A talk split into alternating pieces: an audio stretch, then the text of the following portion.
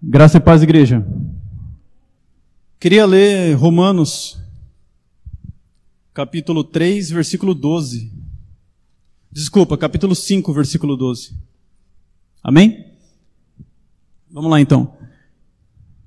Carta que Paulo escreveu aos Romanos, capítulo 5, versículo 12, fala assim: Porque, como por um homem entrou o pecado no mundo, e pelo pecado a morte, Assim também a morte passou a todos os homens, porque todos pecaram. Amém. Vamos falar um pouquinho sobre isso. É, eu estava conversando até ontem com. Pode sentar, irmãos. Estava conversando ontem com com o meu cunhado e a gente falou é, esses últimos dias a gente falou muito sobre morte né? É, a gente veio de um feriado de finados que culturalmente é, muitas pessoas vão ao cemitério, vão lá visitar os seus mortos e enfim, né? Tem cada um tem a tua fé, é, não que seja correta, mas visitar o, um túmulo, visitar um, um lugar não tem nada de errado. O complicado é o que a gente faz lá ou até fora de lá, né? Tentando comunicação e esse tipo de coisa. Obrigado. Mas esse não é o tema. O tema é outro. É, o fato é que a gente falou muito de morte. E depois do dia de finados veio a morte da, daquela cantora. Ah, esqueci o nome dela. Marília Mendonça, isso. É, e aí falou-se, né, tava parando de falar de morte, começou a falar de morte de novo, da brevidade da vida e tudo isso. E isso de fato traz uma certa angústia pra gente, porque é, a criação, a gente, a gente não foi feito para morrer. O fato é esse. É, e a morte, ela causa incômodo. Ela causa uma certa. A gente quer se distanciar dela, né? É, cada vez mais, cada vez mais a gente quer se distanciar da morte. A gente quer fingir que ela não existe. E se a gente for parar para pensar, a própria cultura, o ambiente, a sociedade que a gente vive, ela quer vender uma ideia de eternidade, mas aqui na Terra. Né? Pouco se fala de morte no meio social, no meio cultural. Né? A gente fala muito de vida, de conquista, de, de, né, de sucesso e esse monte de coisa e, e a gente parece que esquece que isso tudo vai passar. A gente vive como se não fosse morrer e depois morre como se não tivesse vivido. É, frase feita, mas tem algum sentido. E, cara, por que que a gente morre? Por que a gente vai morrer se, é, se Jesus não voltar? Daqui um, alguns anos a gente não vai estar mais aqui. Né? Sei lá, daqui um ano, dois, cinco minutos ou vinte, trinta anos. O fato é que essa vida vai ter um fim. Por que que a gente morre? Porque a gente é pecador. Simples assim. Deus nos criou, nos formou a tua imagem, a tua semelhança, ainda somos assim guardamos muito disso ainda. É, Tiago vai falar. Mas, e, e, ele, além de nos criar, ele nos proporcionou vida. E no jardim tinha uma árvore chamada Árvore da Vida. E nessa árvore da vida existia o fruto da vida. E o Adão, Eva, comia desse fruto e vivia. E vivia e viveu muito tempo. A Bíblia não é precisa sobre isso, ela não, não se propõe a, a estudar, a revelar isso para a gente. Então eu também não vou falar sobre isso. O fato é que eles comiam e viviam. E quando eles pecaram, comeram da outra árvore que não poderia, é, Deus restringiu o acesso, dele árvore, o acesso deles à árvore da vida. Então não tem mais árvore da vida, vocês vão morrer. Vocês se rebelaram. E isso chama pecado. Então, por causa do pecado, a morte veio ao mundo. Então, a morte é um grito de que somos pecadores. A morte revela a nossa essência. Pecadora. Então toda vez Paul Washer vai falar, deixa eu ver, eu escrevi a frase dele aqui. Cada óbito, cada cortejo fúnebre, cada túmulo clama ao homem a deixar os cuidados fúteis deste mundo e meditar sobre a eternidade e preparar-se para encontrar com Deus. Paul Washer vai falar isso. Então, por isso que toda morte é um grito para a vida.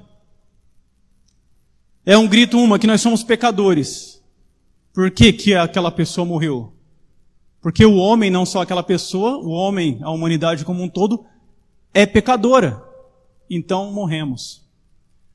E é tão interessante esse, essa relação da gente com a morte, quando a gente entende isso, que o, o escritor de Eclesiastes, Salomão, no capítulo 7 e o versículo, se não me engano, 12, ele vai falar exatamente sobre isso. Eclesiastes capítulo 7, versículo 2. É isso. 7, 2. Olha só, melhor é ir à casa onde há luto do que à casa onde há banquete. Pois ali se vê o fim de todos os homens e, vi e os vivos aplicam ao coração. Então imagina a seguinte cena. Chega duas pessoas na sua casa. Dois conhecidos seus da sua casa. Um chama você para uma festa, um churrasco, um aniversário. E o outro chama você para um velório. A Bíblia fala que é melhor você ir no velório. Estranho isso, né? Vai no velório. Por quê? Ele, ela fala.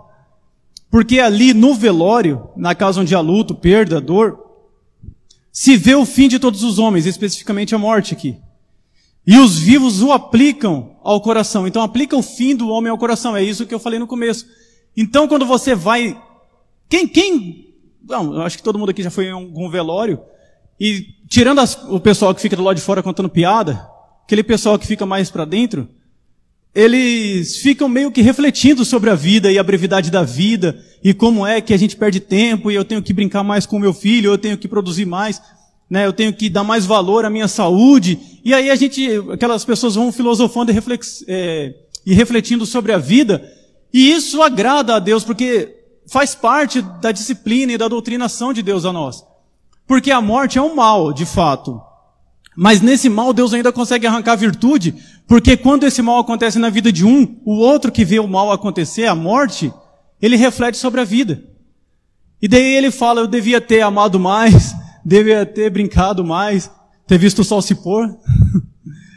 e aí, é, epitáfio o nome dessa música.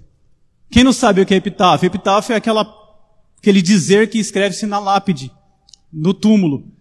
Então, o, o, autor dessa música falou, ele, né, ele morreu, né, metaforicamente ali, o eu lírico que fala, né, morreu, e está lá escrito, né, no túmulo dele, ele fala, eu devia ter amado mais, eu devia ter é, abraçado mais, enfim, tem a música lá.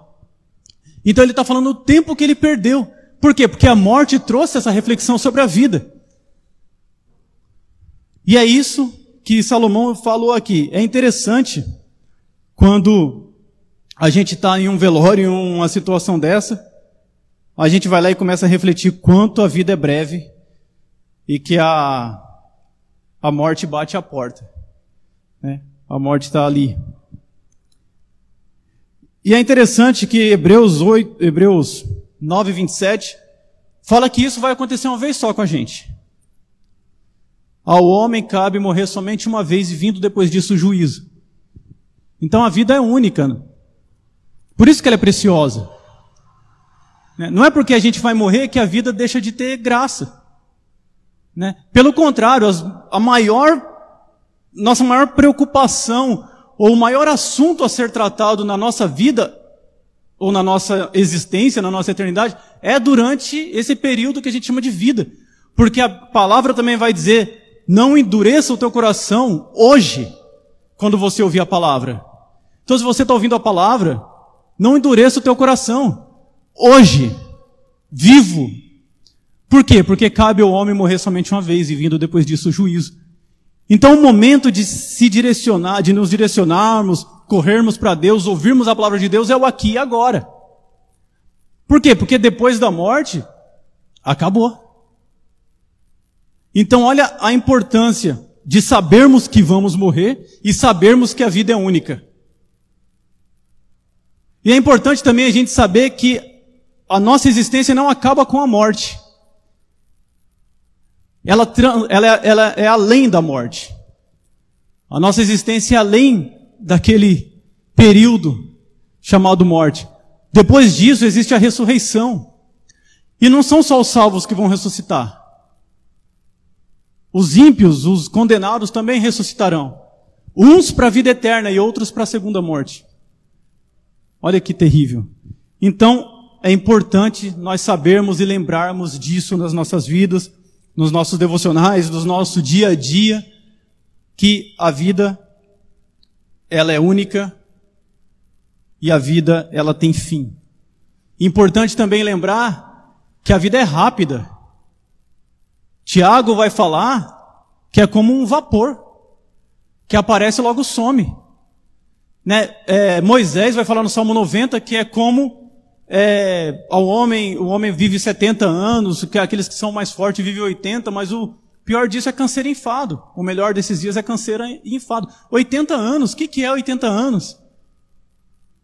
O que é 80 anos, ou o que são, né? Estou ruim de português. Mas o que é esse período tão curto, chamado vida, diante de uma eternidade real, de uma eternidade que vem logo depois dessa vida, de uma eternidade onde o nosso futuro eterno não vai mudar. Não vai. Porque se a gente lembrar da parábola do rico e o Lázaro, o rico não mudou a sua situação, nem Lázaro. Importante também falar que nenhum deles vieram para contar a história. Não vieram dos mortos para contar a história. Mesmo, é, mesmo o rico clamando para pai Abraão que enviasse um deles para que falasse aos irmãos dele e que eles não viessem nesse lugar de tormento onde eu me encontro agora. Pai Abraão disse para eles: lá eles têm Moisés e os profetas, que ouçam a eles. Ok. Moisés e os profetas estão aqui. Então, é curta, única, e o futuro é imutável. Olha a importância da vida. Olha a importância do hoje. Olha a importância de falar do Evangelho aos vivos. Porque é aos vivos que o Evangelho interessa. Porque depois da morte vem o juízo e acabou. Acabou a chance, não a existência. Então, a nossa reflexão sobre diante da morte é o valor da vida. A nossa reflexão diante de, do fim da vida é o quão preciosa ela é. E, e essa correria do mundo, essa, essa, essa enxurrada de informações que a gente tem hoje, esse, essa, esse monte de compromisso que a gente tem, parece que faz com que a gente não para para refletir um pouco. Né, a gente estava lendo o livro do John Piper até semana retrasada, e um que chamou a atenção, esqueci o nome da, é John Patton, eu acho, não sei, mas ele fala que ia com o pai a pé. Né, eu acho que seis quilômetros era a igreja da casa deles. Então imagina o tempo que eles andavam, um monte de criança, acho que dez irmãos, andavam conversando sobre Deus. E hoje em dia a gente não tem esse tempo de andar, de conversar, de meditar, de sentar e falar sobre o Senhor ou qualquer outro assunto. Mas muito mais o Senhor. Não, a gente está preocupado com o celular, a gente está preocupado em chegar em casa, a gente está preocupado. Parece que a distância encurtou, mas a gente recheou a vida de muitas outras coisas. Se aqueles homens não tivessem andando seis quilômetros, né, eles poderiam estar parados, conversando, descansando e depois pegar o carro e chegar em dois, três, cinco minutos onde eles iriam, então, aquelas duas horas de caminhada, não sei, seria encurtada para cinco minutos e teria muito mais tempo para conversar. Mas a gente ganhou esse tempo na nossa geração, mas a gente recheou de inutilidade. A gente encheu o nosso tempo, encheu nossa vida de coisas que não edificam muitas vezes. E aí a gente perde tempo, um tempo precioso e único, falando sobre nada. Eu estava, até ontem eu falei também, a gente conversou bastante, e a gente não para muito, assim, para ouvir igual essa pregação de, sei lá, 40 minutos. Não para para ouvir, mas assiste 40 vídeos de um minuto no WhatsApp. Né, a gente, ah, engraçadinho, não sei o que. No, no YouTube agora tem os shorts, né? Curtinho também, que ele não é besta nem nada. Prende a gente muito mais. Um minuto, dá risada, um minuto, dá risada, um minuto, dá risada. O que, que é isso? É endorfina o tempo todo. Não sei se é endorfina, né? O tempo todo na gente, é produzindo prazer, a satisfação de realizar alguma coisa. tal, tal, rápido, rápido, rápido. O que, que a gente quer? A gente quer rápido, a gente quer rechear a nossa vida. A gente quer. E isso é vaidade. Isso é vaidade, isso é vazio, isso não preenche. Né? E a gente não vive a vida que está proposta, única, preciosa e finita.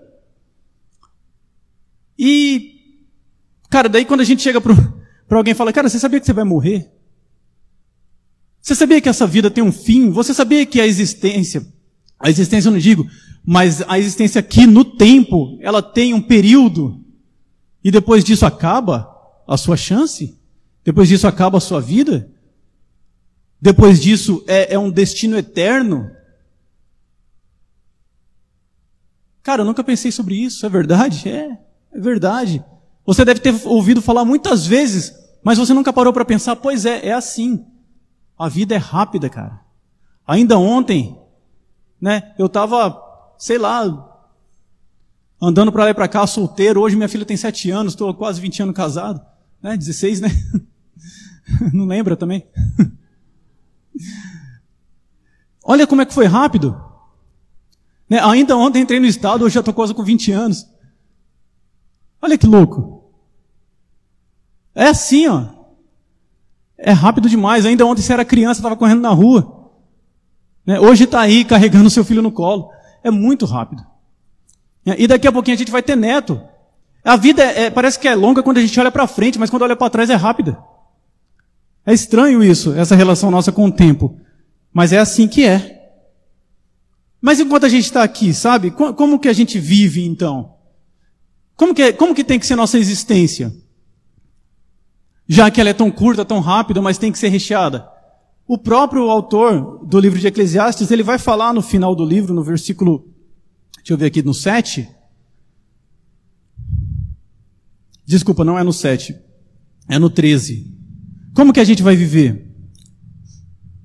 12 e 13. De tudo que se tem ouvido, a conclusão é: Teme a Deus e guarda os seus mandamentos, pois esse é o dever de todos os homens.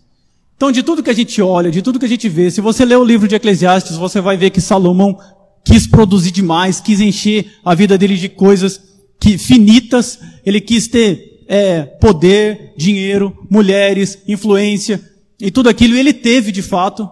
Ele investiu tempo nisso. E no final ele falou assim: tudo isso é vaidade. Nada disso me preencheu. Né? Isso, isso é a mesma coisa de correr atrás do vento, eu só canso. Né? E daí, quando ele parou para meditar e para refletir, ele escreve essa pérola que é Eclesiastes. É um livro de um velho refletindo sobre a sua vida, muitas vezes e em muitos períodos vazia. Mas a gente não precisa chegar na velhice para ter essa, para fazer essa reflexão, porque ela já está aqui, ó. Já fizeram isso por nós. Cabe a nós lermos, refletirmos e entendermos e começar a fazer isso agora e aqui. Isso, isso é, é precioso demais para a gente ficar fingindo que, que é nada. A vida é preciosa demais para a gente perder tempo com coisas inúteis e fúteis. O, o fato é que a gente tem que ser relevante. A gente tem que ser relevante. Eu não estou falando para a gente descobrir a cura da AIDS, sabe? Ou, ou erradicar o, o corona do mundo. Não são coisas grandiosas, mas onde você está, seja relevante. Né? No, na, na, sua profissão. Quando, durante a reforma protestante, é um, um caso que eu acho bem legal, porque ela traz, é, esse caso traz a, a eternidade, a servidão, a glorificação a Deus, a uma coisa tão simples, que eu vou contar para vocês. Durante a reforma protestante, um sapateiro se converteu ao protestantismo. Devia ser católico, romano, não sei. Mas enfim, ele chegou para Lutero e falou: Eu creio nesse Cristo, eu quero seguir essa doutrina e, e eu, eu me converti. O que eu faço? O que, que eu tenho que fazer? Aí Lutero perguntou para ele: Qual a sua profissão? Sou sapateiro. Aí ele falou: volta para a sua oficina e faça seu melhor sapato. É, é bobinho, mas é tão grande. Porque está ensinando que no dia a dia a gente glorifica a Deus. Nas coisas pequenas da nossa vida a gente glorifica a Deus. E muitas vezes a gente negligencia achando que é, são coisas mirabolantes, grandiosas que vai glorificar a Deus, mas não. É no seu dia a dia, é no trato com a sua família, é no jeito que você trabalha. Lá no meu computador tem um, tem, tem eu colei lá, Colossenses 3 e, se eu não me engano, Filipenses. Eu esqueci o versículo, acho que 4, o capítulo 4. Os, e os dois, as duas passagens falam de que a gente tem que trabalhar e trabalhar bem, mesmo quando o nosso chefe não está olhando. Aí eu coloquei no meu trabalho, lá no meu computador, para me lembrar de não, não me distrair e não produzir o que eu tenho que produzir durante o meu tempo de trabalho. Por quê? Porque assim eu glorifico a Deus. Olha que interessante. Né? Ah, então eu não tenho que tocar no louvor, eu não tenho que fazer sucesso, eu não tenho que, que ser um grande pregador, arrastar multidões para o Senhor. Seria bom, é legal, né? Mas às vezes não. Às vezes você só vai ser um bom pai. E não é só, é só por causa da frase. Às vezes você vai ser um bom marido, um bom professor e pronto. Glorifique a Deus nisso. Eu não estou chamando você à miserabilidade. Pelo contrário, eu estou chamando você à grandiosidade de servir a Deus nas coisas simples. Porque a gente está aqui vivo e isso vai acabar. Enquanto a gente está aqui, a gente prega o Evangelho a cada respirada nossa. A cada encher e esvaziar de pulmões, a gente glorifica ao Senhor e prega o Evangelho.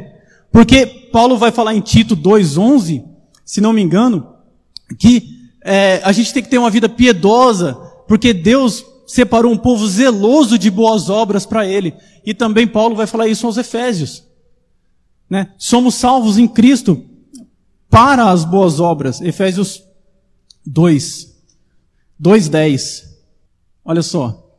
Aqui depois, quem conhece Efésios 2 sabe a grandiosidade desse capítulo. Que está falando da salvação que não é por obras, para que ninguém se glorie. Mas ao mesmo tempo ele fala, porque somos feitura sua, criados em Cristo Jesus para as boas obras, as quais Deus preparou para que andássemos nela. Então existem boas obras a serem feitas no mundo, e o próprio Deus preparou essas obras, para que aqueles que crescem em Cristo andassem nessas obras e assim glorificassem o Senhor. E quais são as boas obras? Tudo aquilo que glorifica a Deus é boa obra. Mesmo que quem esteja fazendo não está pensando em glorificar a Deus, sabe? Tem gente que faz uma boa obra pensando na própria glória, né? Mas ele está glorificando a Deus porque um, o, a, a humanidade como um todo está funcionando. É por isso que ela não desaba sobre ela mesma. Deus anda, ainda cuida. Mas aquele que tem a intenção de glorificar a Deus, é óbvio que isso vai ser muito maior, muito mais visível e vai produzir um fruto muito mais consistente. Por quê? Porque eu estou pensando em glorificar a Deus. Eu estou agindo em prol do reino. Eu estou é, pregando o evangelho enquanto eu vivo. E é isso que Paulo está ensinando aos Efésios, é isso que Paulo ensinou a Tito, um pastor. Fala assim: existem obras e obras boas a serem feitas. E essas obras foram, foi Deus que determinou. E quem vai andar nelas são aqueles que creem vão produzir, vão ser relevantes nessa terra. É importante a gente entender a causa da morte. Porque quando você entende que você morre porque você é pecador, e que depois da morte existe um destino eterno, a pergunta sensata a se dizer é: como que eu resolvo isso? Como que eu resolvo a morte? Porque o destino depois da morte são imutáveis. Como que eu ganho o bom destino? É mais ou menos o que o, o aquele jovem perguntou para Jesus, né? O que eu faço, tenho que fazer para herdar a vida eterna? A pergunta em si não tem sentido nenhum. Porque o que eu tenho que fazer para herdar? Não, na verdade você não tem que fazer nada. Na verdade, quem tem que fazer é o dono da herança, ele tem que morrer. Você não faz nada. E foi isso que aconteceu. A gente não fez nada. E o dono morreu. E aí a gente herdou a vida eterna. Então, quando a gente crê nisso, Jesus Cristo vai dizer em João 11, 25, que ainda que morramos, viveremos. Olha só, Jesus disse no 23, não sei se já alcançou aqui, no 23 fala assim, ó. Disse Jesus, teu irmão ressuscitará. Aí Marta falou, eu sei que há de ressuscitar na ressurreição do último dia. Aí Jesus falou, eu sou a ressurreição e a vida. Quem crê em mim, ainda que esteja morto, viverá. Então existe uma vida além da morte. Tá, Lázaro viveu aqui, foi ressuscitado e morreu depois disso. Mas crendo em Jesus, ele vai para a vida eterna. Existe uma vida eterna. Uma vida proposta. Uma vida colocada diante de nós. Então, quando eu entendo que o pecado é a causa de todo o mal do homem, de todo o mal da humanidade e de todo o mal do mundo, do mundo em si, da, do planeta, do cosmo, sabe? O, o pecado, ele foi tão terrível que toda a criação foi atingida. A gente acha que o pecado é só falar palavrão. Né? Pecado é adultério, sei lá, mentira. Mas o que o pecado produziu foi a perda. A, a principal perda foi nosso relacionamento direto com o Senhor. E a outra perda foi a existência. Toda a existência foi atingida. É por isso que Romanos vai dizer, Paulo vai dizer o seguinte: a criação geme, angústia, pela manifestação dos filhos de Deus.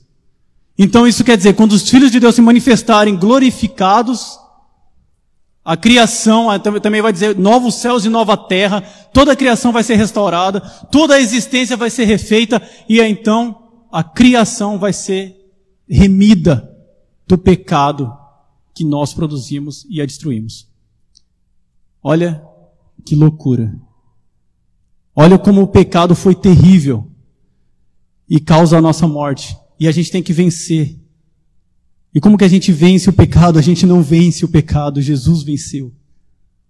E a gente corre para Jesus que é o vitorioso. E aí, em Jesus nós temos vida. Porque se eu lutar contra mim, Paulo vai dizer que é a carne militando contra a carne, e quem vai vencer é a carne. Mas Paulo vai ensinar que o espírito milita contra a carne. E aí sim, é uma briga de verdade.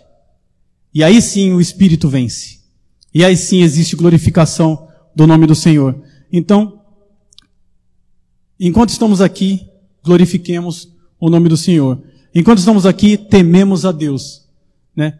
E, e das obras dele. Teme a Deus.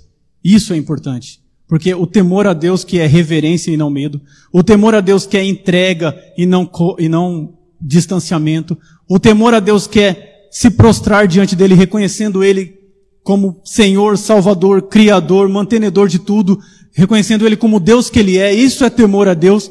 Isso é que importa. De tudo que eu falei, o que importa é temer ao Senhor.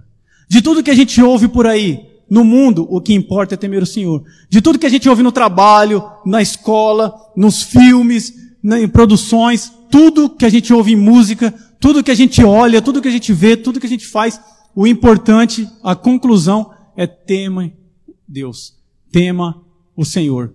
Isso importa. É óbvio que tudo que nasce disso, tudo que nasce do temor ao Senhor, glorifica a Deus.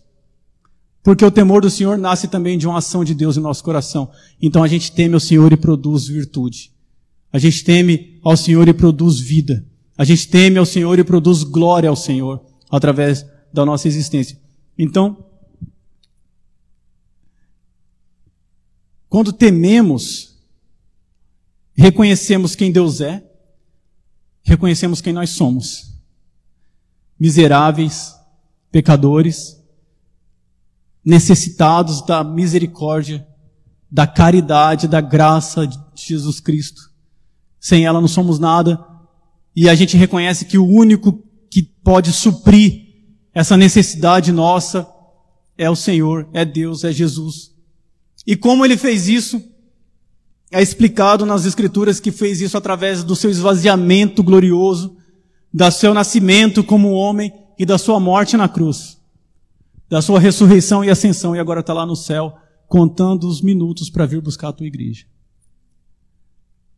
Isso é maravilhoso. Tudo isso porque a gente sabe que vamos morrer. Tudo isso porque é um mês que tem um feriado chamado Finados e faz a gente pensar sobre a morte. E isso produz esse raciocínio todo e isso me leva às escrituras e nas escrituras eu vejo a revelação dessas verdades saltando. Eu vejo a revelação dessas verdades que Deus misericordiosamente nos revelou para que nós pudéssemos ser salvos pela fé em tudo isso. Pela fé na cruz, pela fé na, na ação da cruz, na ação feita naquela cruz. E aí eu queria ir para Coríntios, a primeira carta aos Coríntios, capítulo 15. E aí a gente vai ler alguns versículos desse capítulo, porque esse capítulo ele vai tratar de ressurreição. 1 Coríntios 15. E aí a gente vai ler alguns ali. Olha só. Quando Deus nos criou, Ele nos, ele nos criou para que não morrêssemos e colocou um espírito. Eu vou falar eterno, mas não é eterno porque teve um começo. E, e eternidade não tem começo nem fim. Mas ele criou um espírito que teria um contato com a eternidade, então eu vou falar que ele é um espírito eterno colocado num corpo que não morreria. Mas esse corpo passou a morrer por causa do pecado, então existe agora uma briga de um espírito eterno e de um corpo mortal. E aí esse espírito e essa alma eterna, é, quando vê a morte chegar, existe uma certa angústia para quem não entende, para quem entende existe esperança, e a gente vai falar dessa esperança aqui no capítulo 15. E aí existe essa briga que Deus resolveu com a glorificação dos nossos corpos. Então, é, existe uma incompatibilidade nessa existência aqui de eternidade e tempo. Porque o corpo é corruptível, mas o espírito não. É, Eclesiastes vai dizer também no capítulo, não precisa ir lá não, fica aí mesmo. No capítulo 12, e o versículo 7, que o homem morre e o corpo volta ao pó e o espírito volta para Deus. Existe uma divisão. Existe uma divisão do corpo e do espírito. Mas existe uma promessa. Vamos lá para Coríntios, versículo 53. Olha só. Porque convém que isto que é corruptível revista da incorruptibilidade e que isto que é mortal se revista da imortalidade. Então, Pode voltar no 53. Convém, convém, é bom, tem que acontecer. É um fim que está posto, né? É, vai no 25. Então é bom que isso aqui que é mortal se revista de mortalidade. Convém que isso aconteça e isso vai acontecer. Isso que é corruptível, que acaba, que é destruído, ele vai se vestir de incorruptibilidade. Então ele não vai ser mais, não vai sofrer mais ação do tempo, não vai sofrer mais ação, é, a, a abrasão, né? Ele não vai mais perecer, vai ser eterno, né? Num corpo glorificado. Por que convém, o 15 e 25, por que convém que reine até que haja posto todos os inimigos debaixo dos seus pés? Olha só. Pode passar para o 26. O último inimigo que há de ser aniquilado é a morte. A morte é um inimigo a ser vencido. A morte é um inimigo que está contra, é um inimigo que nos, que nos alcançará. Né? E aí a gente morre, então, poxa, a gente não foi feito para morrer. É por isso que a morte assombra. E, né, isso foi o começo da pregação. Mas acontece que o último inimigo que há de ser aniquilado é a morte. E aí agora a gente vai lá para o 54. É a, a, sequência daquele 53 que a gente começou. O 54 fala assim, ó. Quando isto que é corruptível se revestir de incorruptibilidade, e isto que é mortal se revestir de imortalidade, então cumprir-se-á a palavra que está escrita: tragada foi a morte na vitória. Tragada foi a morte na vitória. E aí eu pulo para Apocalipse 20.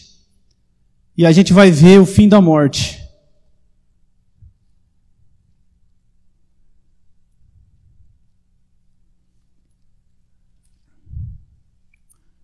Apocalipse capítulo 20, versículo 6. E aí eu já estou terminando. Para a gente entender que aquilo que não era para acontecer com a gente, que é morrer, de fato, Deus vai fazer com que não aconteça mais e não, não mais morreremos. Deus é bom. Capítulo, versículo 6. Bem-aventurado e santo aquele que tem parte na primeira ressurreição. Sobre estes não tem poder a segunda morte, mas serão sacerdotes de Deus e de Cristo, e reinarão com eles mil anos. Então quem crê em Cristo não sofrerá a segunda morte. E o que é a segunda morte? A gente vai lá para o 14. E a morte e o inferno foram lançados no lago de fogo. Esta é a segunda morte. E quem está no inferno? Todos aqueles que não creram. Então a morte junto com o inferno foi lançada no lago de fogo. E aqueles que foram salvos ressuscitaram. Ressuscitados não estão no lago de fogo, estão junto com Deus, junto com o Senhor para sempre. Essa é a vida eterna. Essa é a vida com o Senhor. Essa é a vida que Deus entregou para a gente na morte de Jesus Cristo. Essa é a vida que Jesus resgatou com a sua morte. Aquele que morreu, morreu para que nós vivêssemos. Aquele que morreu, ele morreu para que a morte fosse vencida. Porque o primeiro versículo que a gente leu, o salário do pecado é a morte, aquele que não tinha pecado morreu, logo ele não ficaria morto, porque ele não tem pecado. E aí ele ressuscitou e está vivo.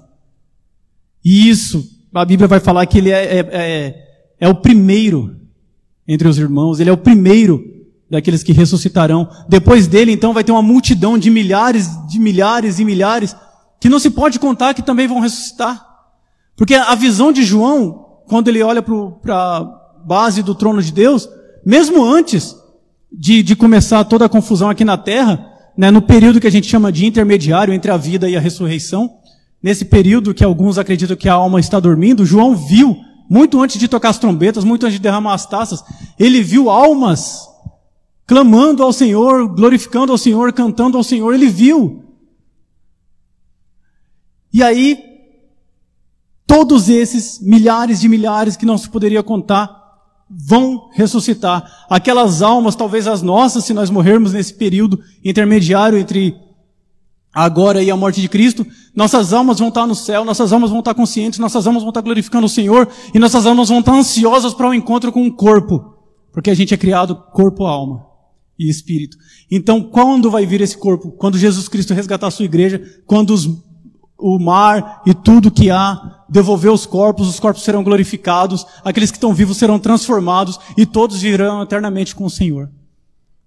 Essa é a realidade. Essa é a verdade que não pode ser negada. E essa é a reflexão que a morte nos traz. Cada óbito, cada cortejo, cada velório ensina que Jesus Cristo está vivo. E aquela morte vai ser tragada pela vitória. E aquela dor vai ser transformada em alegria se ele crer. E eu estou falando do vivo, que está em volta do caixão, que está perto daquele que perdeu. Essa é a realidade. Essa é a palavra de hoje. Então eu espero que o Senhor abra de fato o nosso coração, abra de fato nossa mente, para que a gente entenda que somos seres finitos, servindo um Deus infinito. E que esse Deus infinito entregou a si mesmo para que nós participássemos da família dele. Tanto que ele se apresentou para a gente como pai. Tanto que a gente, é, ele fala para que nós, ele, nos, ele, ele nos chama de filho. Ele nos ensina, quando nos relacionarmos com ele, chamá-lo de pai. Ele formou uma família. E a gente é chamado para fazer parte dessa família. Mas com o pecado, com o erro, com o engano, com a mentira, com o adultério, com a avareza, a gente não vai fazer parte dessa família. Com o coração duro, longe do Senhor, com o coração longe de comunhão, longe de comunidade, com o coração que não ama, a gente não faz parte dessa família. Mas quando a gente reconhece esse coração e reconhece esse Deus e aprende que através do arrependimento a gente vai fazer parte dessa família e se arrepende, e pede perdão, Ele é misericordioso para perdoar e para galardoar todo aquele que chegar e clamar diante dele.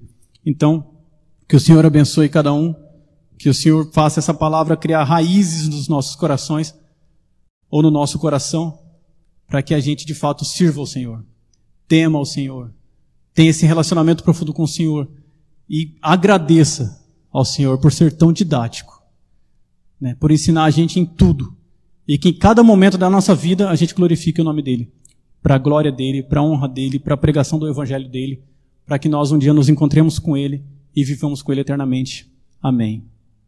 Amém. Glória a Deus.